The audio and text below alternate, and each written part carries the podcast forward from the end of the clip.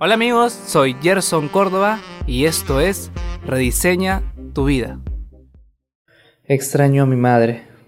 Estas últimas semanas eh, estuvieron cargados de mucho trabajo.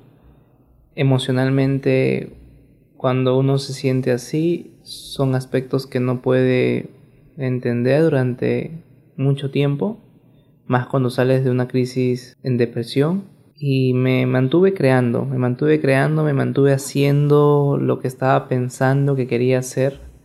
Sin embargo, hubo un tiempo de desconexión, un tiempo en la cual me dio apatía hacer cosas, me desmotivé tal vez. Rediseña tu vida siempre se ha entendido como una plataforma educacional donde pueden elevar su conciencia. Sin embargo, para mí fue esa palanca para que mi depresión sea una enseñanza a muchas personas. Sin embargo, uno no termina de, de sanar muchas cosas porque se hace más consciente y más sensible a todo lo que ha pasado. Hace poco me dio mucha angustia, me dio mucha angustia por, por querer ser ya la persona que quiero ser. Y me enfoqué tanto en, en ese futuro incierto y me dio miedo, me desmotivó y me puse a pensar a cuánta gente le pasa lo mismo también. Y extraño a mi madre porque no es que esté muerta. Me imagino que ver a tu madre morir o, tener a tu madre en el cielo y no tener con quién conversar de estos temas es complicado. Yo tengo a mi madre, no aquí, pero unas 3-4 horas de donde yo vivo.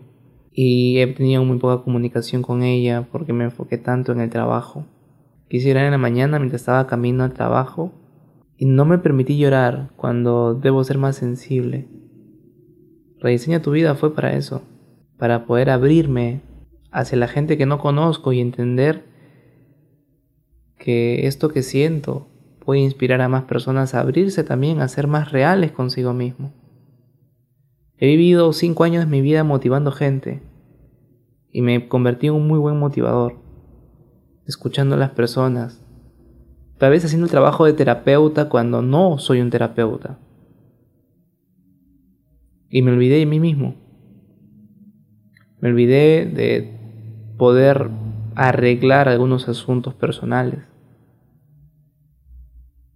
Y rediseña tu vida fue esa terapia donde yo pude volver a repasar todo lo que había aprendido en mi tiempo. Tú que me escuchas, al igual que yo, eres humano. Y vas a cometer errores, te vas a sentir mal, vas a estar frustrado, vas a querer llorar y es lo más normal del mundo porque quieres avanzar y aún no ves el resultado porque sientes de que el tiempo es corto o sientes que no sé, hay algo más que no te deja. Y si sientes el sentimiento de llorar tienes que hacerlo. Yo me abro hoy contigo porque quiero llegar a esa parte de tu corazón en la cual quiero permitirte, si no eres sensible, tal vez ser sensible. Y si eres sensible, que me entiendas, que entiendas a la gente de tu alrededor, de que no importa en realidad hacia dónde vamos.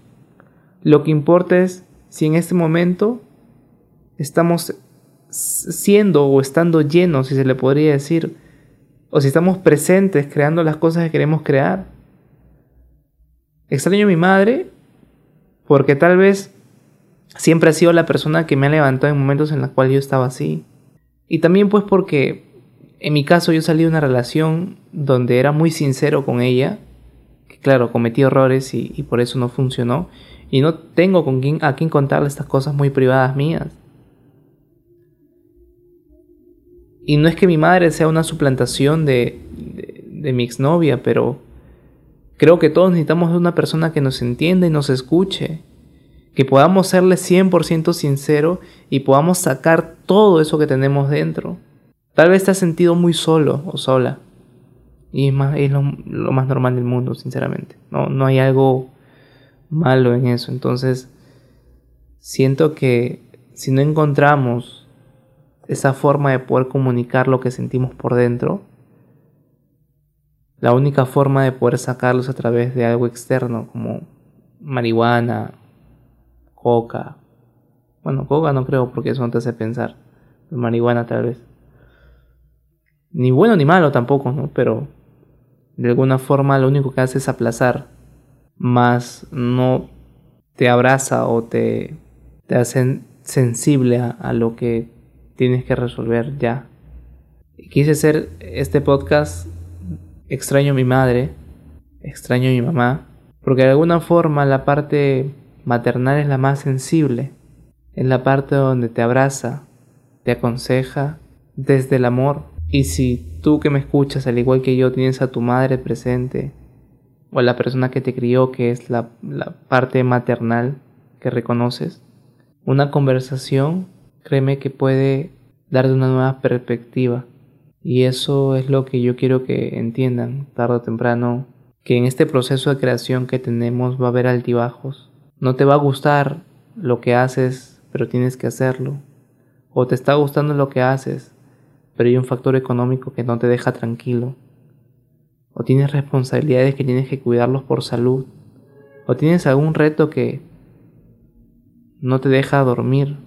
Y aún así tienes que levantarte y seguir adelante. Aún así tienes que hacer todo lo que tienes que hacer para poder vivir. Y no te permites llorar tal vez. Y es necesario sacarlo muchas veces. Como mujer tal vez ustedes entiendan eso. Pero el hombre normalmente para ser sensible tiene que pasar por unos procesos. Tiene que ser el fuerte. Y esa es la tremenda patraña, una tremenda patraña, sinceramente. Hoy me permito ser sensible a ustedes porque dije tal vez que así como me siento yo hoy, se pueden sentir muchos. Y no quiere decir que estés mal, para nada. Más bien te hace humano, te hace más empático con la gente cuando te pones en las posiciones diferentes. Hace poco, una señora, por tener una mala maniobra en el auto, mató a dos transeúntes. Yo me pongo en el lugar de la madre de la que ocasionó el accidente y de las madres de las dos personas fallecidas para encontrar compasión. Ese es el nivel de empatía que debemos entender, no de juzgar, sino ser empáticos desde los dos lados de la moneda y nosotros ser el tercer lado de la moneda que saca lo más parcial, lo que tenga que hacerse en ese momento. Y si en nuestra vida no tenemos una tercera parte de la moneda, en la cual nos sintamos mal, nos sintamos bien y entendemos hacia dónde vamos, que es la triada, se le podría decir, de tu día a día que debes tenerlo en cuenta, no podemos estar plenos si es que no entendemos esas tres partes. La plenitud no es más que la forma analítica de poder llevar tu mejor lado, tu peor sombra y lo que tienes que hacer para poder evolucionar a un nivel en el cual las tres trabajen juntas día a día. No existe ninguna persona que no se sienta así. Tenemos sombras, tenemos mucha asquerosidad dentro de esas sombras, pero también tenemos una luz que es una imagen de lo que somos nosotros. Y dentro de esas dos tenemos nuestra esencia, que es la triada. Y en esta esencia debes ser la parte media de la sensibilidad e insensibilidad, que esa parte media se llamaría de sensibilización, que es llegar a ser empático con las dos partes de ti y llegar a sacar lo mejor de ti sabiendo, abrazando tu, tu sombra y admirando tu mejor luz. Extraño a mi madre porque simplemente es una es un reflejo de de todo lo que vayamos a hacer más adelante. ¿Y por qué te digo eso? Suena loco. ¿Cómo es que extrañas a tu madre y es lo que más adelante vas a hacer? Es una proyección.